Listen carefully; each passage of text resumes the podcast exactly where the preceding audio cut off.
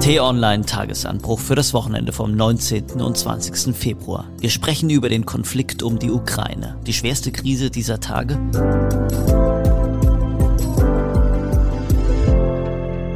Herzlich willkommen, liebe Hörerinnen und Hörer, zur neuesten Ausgabe des Tagesanbruchs am Wochenende. Mein Name ist Sebastian Späth, ich bin politischer Reporter im Hauptstadtbüro von T-Online und bei mir sind heute wie immer T-Online-Chefredakteur Florian Harms und mein Kollege, der stellvertretende Politikressortleiter Daniel Mützel. Hallo, ihr beide. Hi. Hallo und herzlich willkommen. Ja, wir sprechen heute über den brisantesten Konflikt dieser Tage, so hast du es genannt, Florian, und die Frage, ob die Gefahr durch Russland womöglich in dieser Woche abgewendet wurde. Und äh, man kann sagen, im Grunde genommen knüpfen wir heute dort an, wo wir letzte Woche aufgehört haben, nämlich bei dem Besuch von Olaf Scholz bei Russlands Herrscher, sage ich jetzt mal, Wladimir Putin.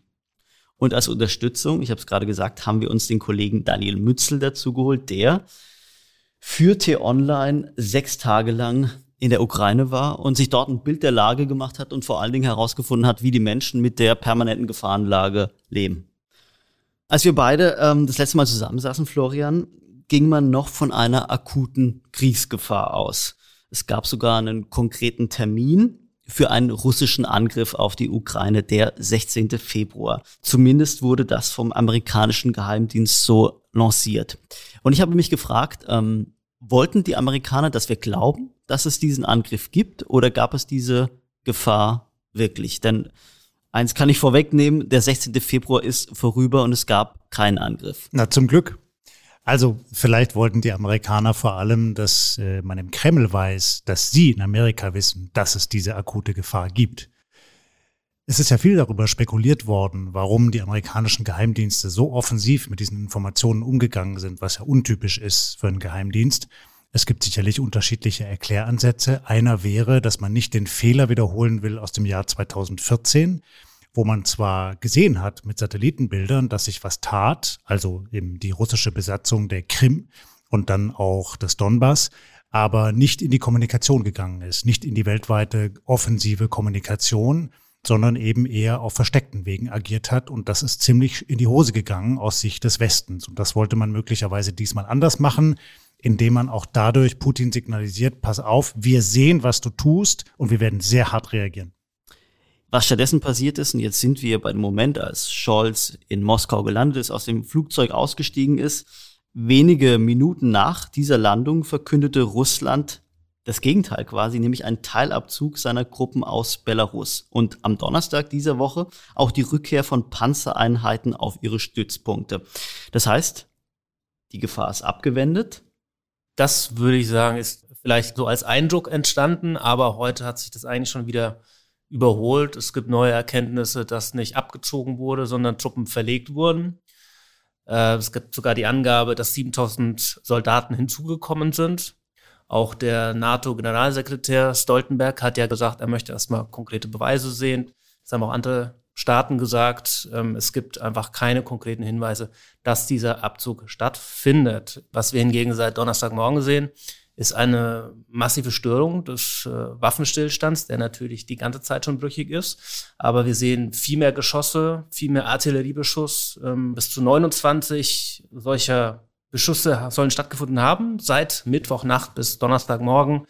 Ein Kindergarten soll beschossen worden sein. Es werden fleißig Bilder geteilt auf Social Media. Auch der ukrainische Präsident Zelensky hat sich schon dazu geäußert und hat das verurteilt, hat das auch als Tat der prorussischen oder besser gesagt der russlandtreuen Separatisten gebrandmarkt. Auch der ukrainische Außenminister hat das gesagt. Die Separatisten gegen sagen, das war eine Tat des ukrainischen Militärs. Also wir sehen schon, wir sehen einerseits eine Zunahme von Artilleriebeschuss, von konkreten Kampfhandlungen und andererseits beginnt das Spiel der gegenseitigen Schuldzuweisung. Das ist deswegen gefährlich, weil wenn wir uns erinnern, das war schon der Vorwand von Russland 2014 in die Ukraine militärisch einzugreifen und dann später auch die Krim zu besetzen, weil gesagt wurde, die russischsprachige Bevölkerung, als deren Schutzmacht wir uns sehen, die ist bedroht durch Chaos, durch militärische Eskalation. Wladimir Putin hat beim Besuch von Olaf Scholz gesagt, im Donbass, also in der Region im Südosten, äh, findet ein Genozid statt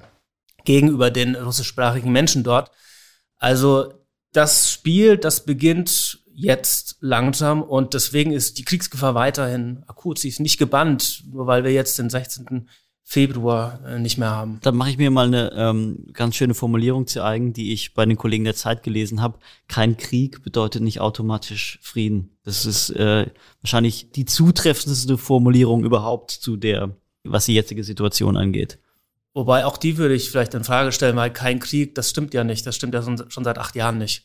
Wir sehen noch keine Invasion, aber Krieg findet seit 2014 statt. Das muss man immer wieder wiederholen, auch wenn die politischen Verantwortlichen in diesem Land, vor allem auf den Seiten der Sozialdemokraten, das anscheinend immer noch nicht begriffen haben. Wir sehen schon eine gewisse politische Verlagerung an der Spitze der Partei und auch im Kanzleramt, sich da energischer einzusetzen. Und Scholz hat ja vielleicht auch seine internationale Rolle jetzt gefunden. Aber es finden dennoch immer wieder diese Äußerungen statt, von Ralf Stegner zum Beispiel.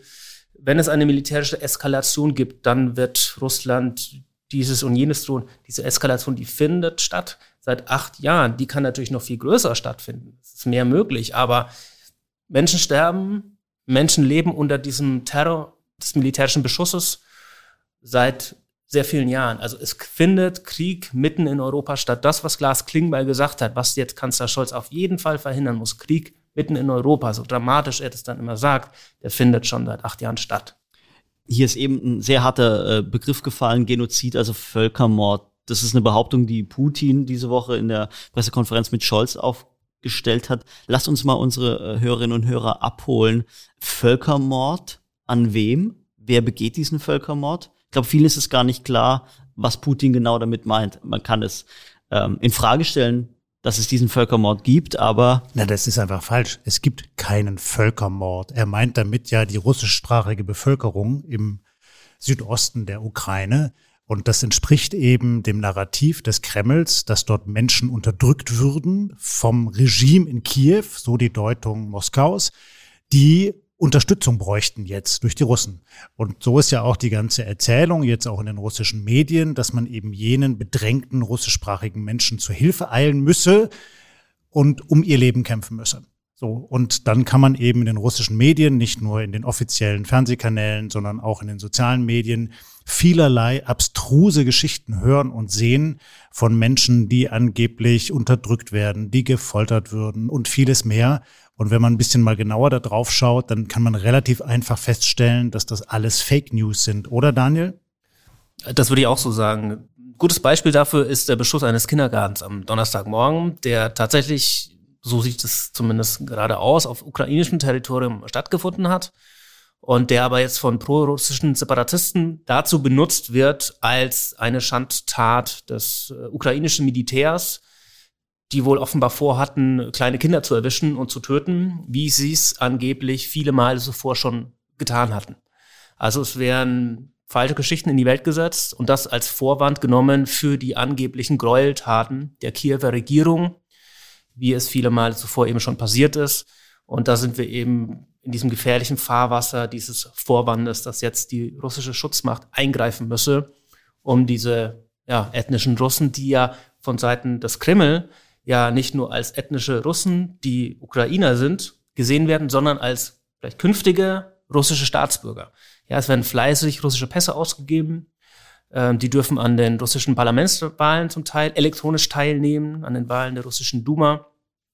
Anfang der Woche gab es diese Initiative von mehreren russischen Parteien ähm, im Parlament, dass diese zwei Marionettenstaaten, die zwei abtrünnigen Provinzen, die Volksrepublik Donetsk und die Volksrepublik Luhansk, anerkannt werden vom Präsidenten. Also so eine Art Petition an Putin, dass er diese abtrünnigen Provinzen anerkennen soll als unabhängige Staaten. Nicht nur von Putins eigener Partei wurde dieser Antrag gemacht, sondern auch von der kommunistischen Partei. Ein schärferer Antrag, der wurde dann letztlich angenommen. Also das ist auch einfach nur ein Baustein in diesem längeren Weg, dem Putin vorgeworfen wird, dass er eigentlich letzten Endes Teil des ukrainischen Territoriums sich einverleiben möchte, um vielleicht seinem Traum des russischen Großreichs näher zu kommen. Daniel, was du beschreibst, ist ja eine Eskalation auf mehreren Ebenen. Wir neigen ja jetzt dazu, vor allem auf die militärische Ebene zu schauen, weil das eben sehr plastisch ist. Also diese 130.000 Soldaten, die jetzt an der Grenze stationiert sind, die großen Raketentransporter, die Panzer etc. Aber die ganze Eskalation wird ja auf viel mehr Ebenen betrieben. Also zum Beispiel in den sozialen Medien, dass die russische Bevölkerung regelrecht aufgestachelt wird. Die Eskalation wird aber auch auf diplomatischer Ebene weitergetrieben. Wir haben jetzt eine gewisse Entspannung gesehen rund um den Besuch von Olaf Scholz im Kreml. Aber auch das waren ja nur ein Teilaspekt dieser Entwicklung. Zugleich erzählen Diplomaten, dass in Hintergrundgesprächen alles andere als Entspannung das Thema ist, sondern dass es da sehr scharf zugeht und dass auch die russische Seite ihre Anwürfe, ihre Vorwürfe gegenüber den westlichen Staaten, den NATO-Staaten eher noch verstärkt. Ich stelle mich jetzt mal ganz dumm, weil ich einfach verstehen will, in welcher Situation sich die Ukraine gerade befindet. Also wir haben erlebt, dass Russland bzw. Putin über die vergangenen Monate rund 130.000 Soldaten an der ukrainischen Grenze positioniert hat. Gleichzeitig haben wir aber erlebt, dass es in den vergangenen Wochen Gespräche gab zwischen Putin und Biden, zwischen Putin und Macron, zwischen Putin und Olaf Scholz. Alle mit dem Ziel, für Entspannung zu sorgen. Und es gab die Ankündigung eines Angriffs am 16. Februar, der nicht erfolgt ist. Jetzt sagt ihr beide aber, die Eskalation ist noch nicht abgewendet. In welchem Zustand befindet sich die Ukraine denn dann?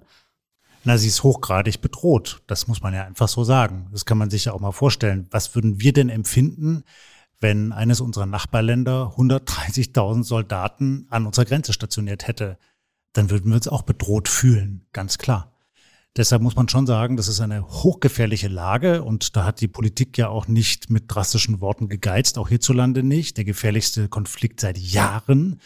Und es muss alles dran gesetzt werden, um ihn einzudämmen. Aber es ist eben nicht so leicht. Und wir neigen eben alle manchmal dazu, die wir die Nachrichten verfolgen, uns dann schon von kleinen Aspekten vielleicht zu schnell auf ein Gleis bewegen zu lassen. Also, wenn es irgendwie heißt, dass ukrainische Ministerien von einem Cyberangriff attackiert worden seien, dann schreien alle gleich, um Gottes Willen, jetzt geht der Angriff los. Vielleicht ist das aber nur ein weiterer Schritt in der Eskalation.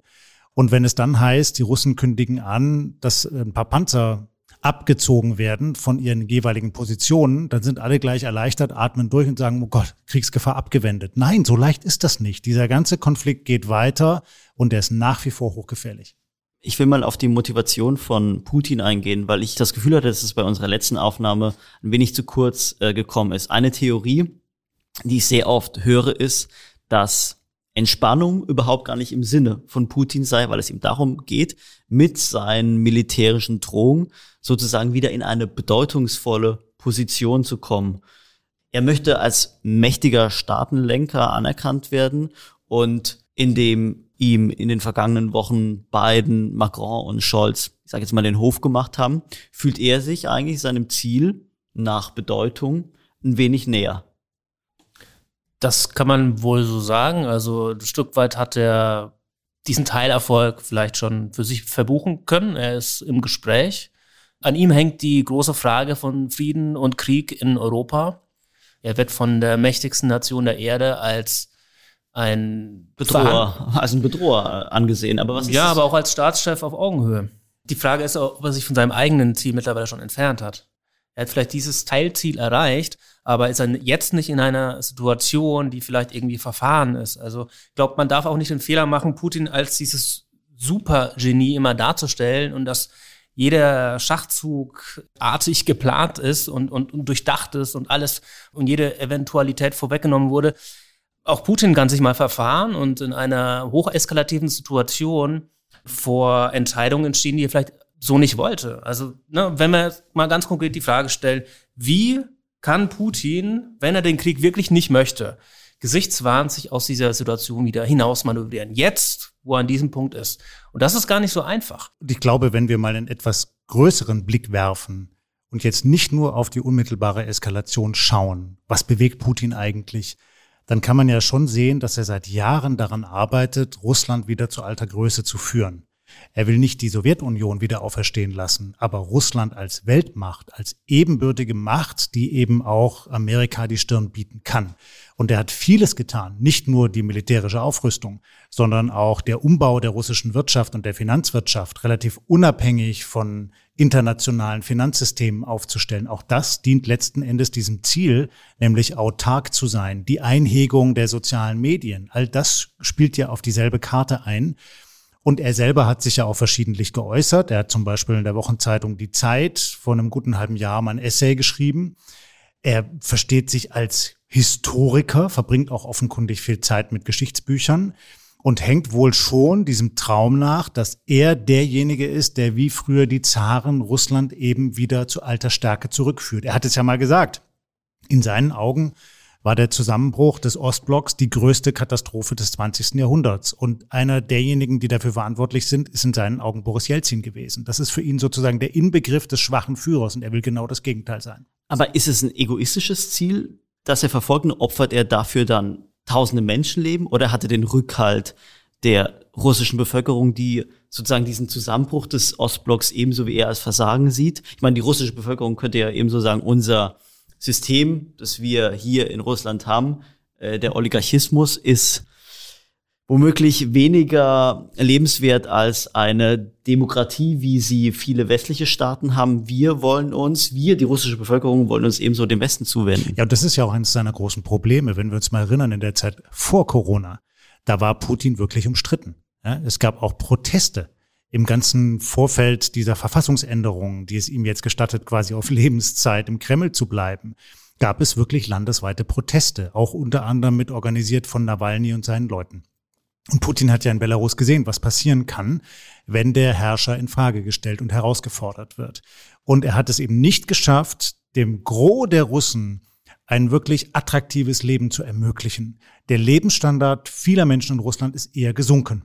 Es ist schwieriger, nicht leichter geworden. Und die russische Wirtschaft ist so abhängig von dem Rohstoffexport wie nie zuvor. Das wissen wir unter wirtschaftlichen Gesichtspunkten. Das ist nichts, worauf man dauerhaft einen florierenden Staat bauen kann. Erst recht nicht, wenn die ganze Welt sich umbaut, um den Klimazielen zu genügen. Und weil er das nicht geschafft hat, muss er natürlich andere Gründe anführen, die die Menschen beseelen und die ihnen auch ein Stück weit, ja, einen patriotischen Stolz verleihen.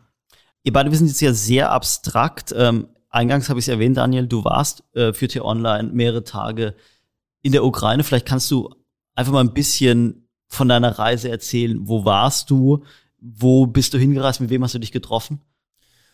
Es war eine zweigeteilte Reise, mehr oder weniger. Ich habe eine Teil der Reise die ersten Tage in Kiew verbracht und äh, in einem Waldgebiet, wo Freiwilligenverbände trainieren, für den Ernstfall sich vorbereiten, also Zivilisten, die sagen, sie kämpfen lieber, als unter russischer Besatzung zu leben. Und den anderen Teil habe ich im Osten verbracht, nahe der Kontaktlinie, also der Front, die ukrainisch kontrolliertes Territorium teilt von den zwei Marionettenstaaten der russlandtreuen Separatisten. Und was ich erstaunlich fand, jetzt auch im Zusammenhang über die Themen, die wir jetzt gerade reden, akute Kriegsgefahr und so weiter, hatte ich den Eindruck, dass in Kiew, eine europäisch geprägte Hauptstadt, es gibt Hipster-Cafés, es ist das kulturelles Zentrum Osteuropas, also auch eine ähm, ganz andere Atmosphäre natürlich als im Osten, dass da die Kriegsgefahr stärker wahrgenommen wurde, die Angst sehr viel größer war als im Osten, wo der Krieg eben seit acht Jahren Alltag ist. Und wo die Menschen sich vielleicht eher Russland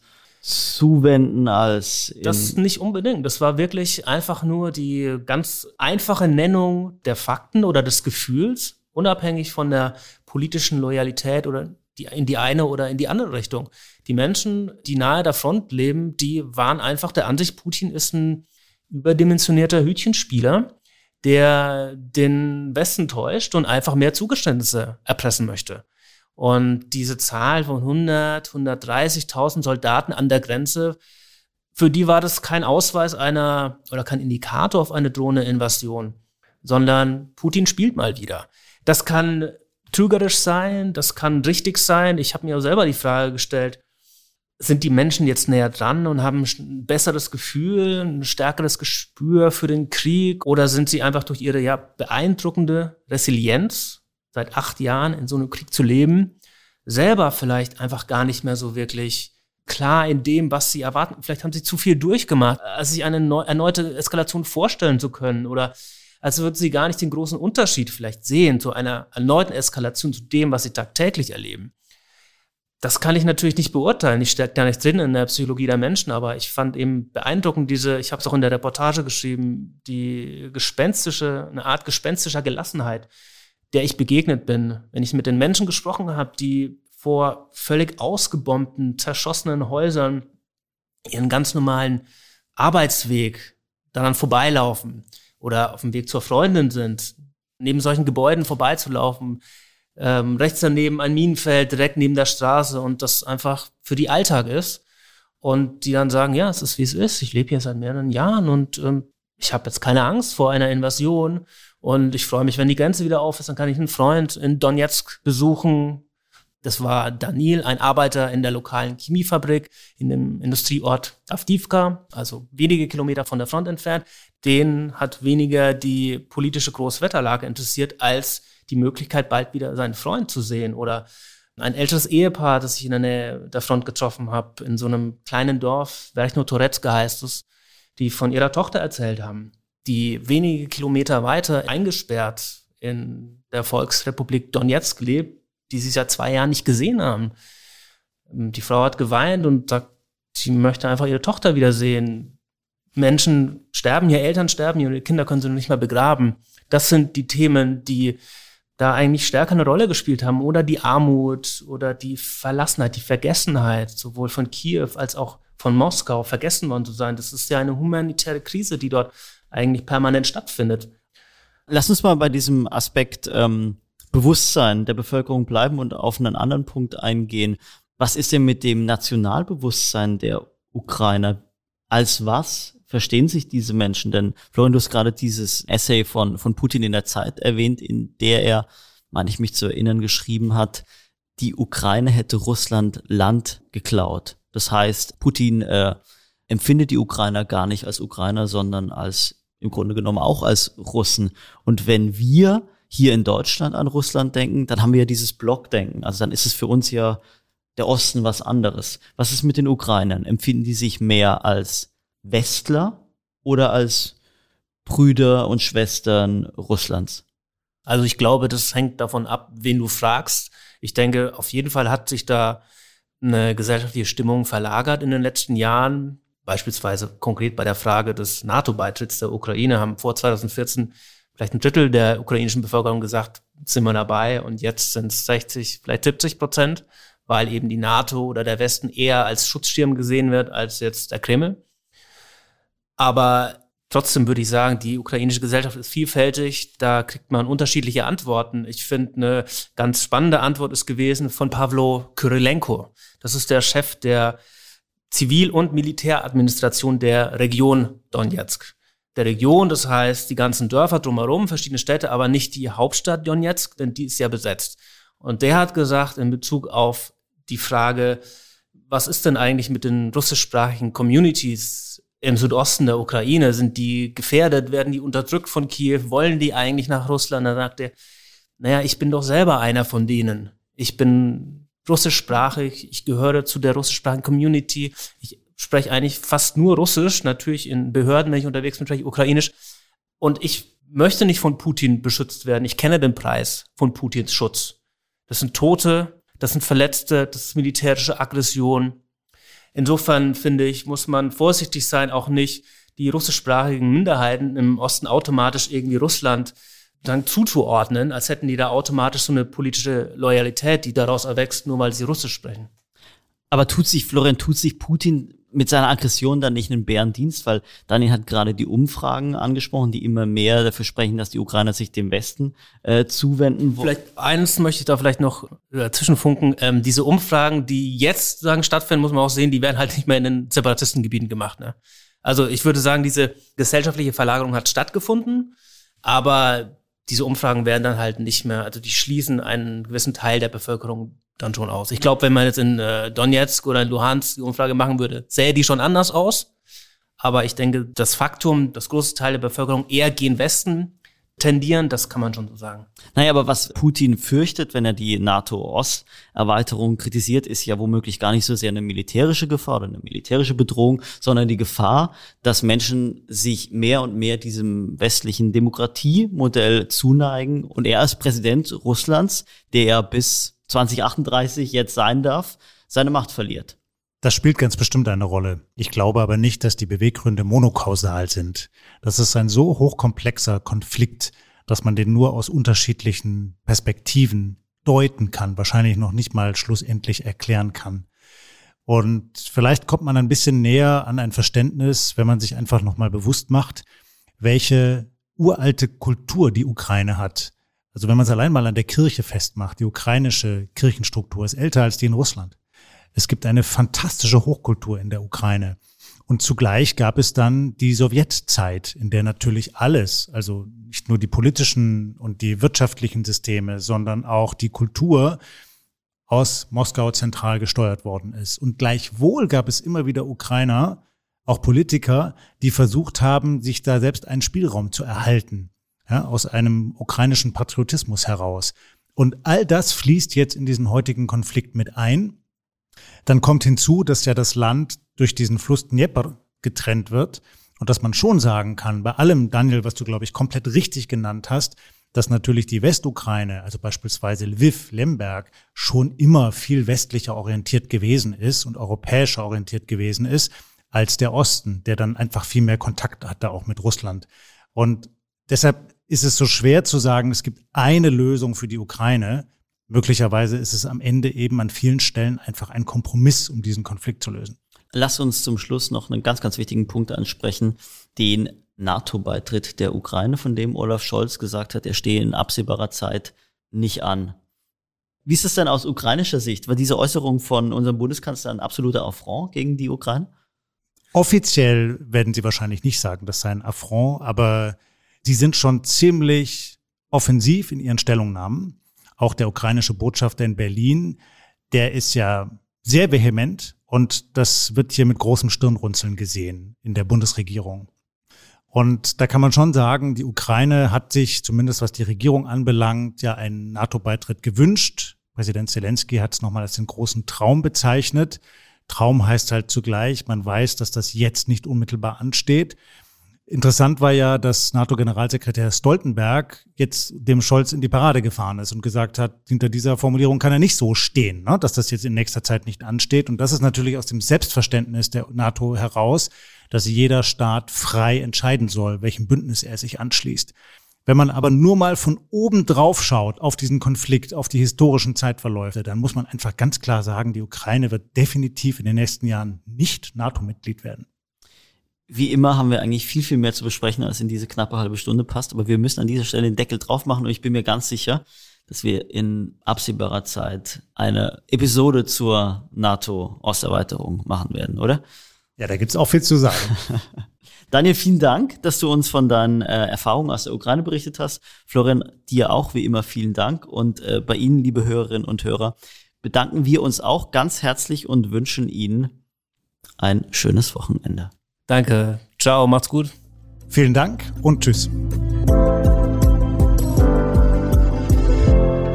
Das war's für heute. Den nächsten Tagesanbruch gibt's wieder am Montag, dann wie immer ab 6 Uhr morgens. Sie finden ihn überall, wo es Podcasts gibt, bei Spotify, Apple, Amazon oder Google Podcast und natürlich auch bei T-Online. Lob, Kritik und Anregungen nehmen wir wie immer gern per E-Mail entgegen unter podcasts.tonline.de. Danke fürs Zuhören, ciao und bis zum nächsten Mal. Tschüss und bleiben Sie uns gewogen.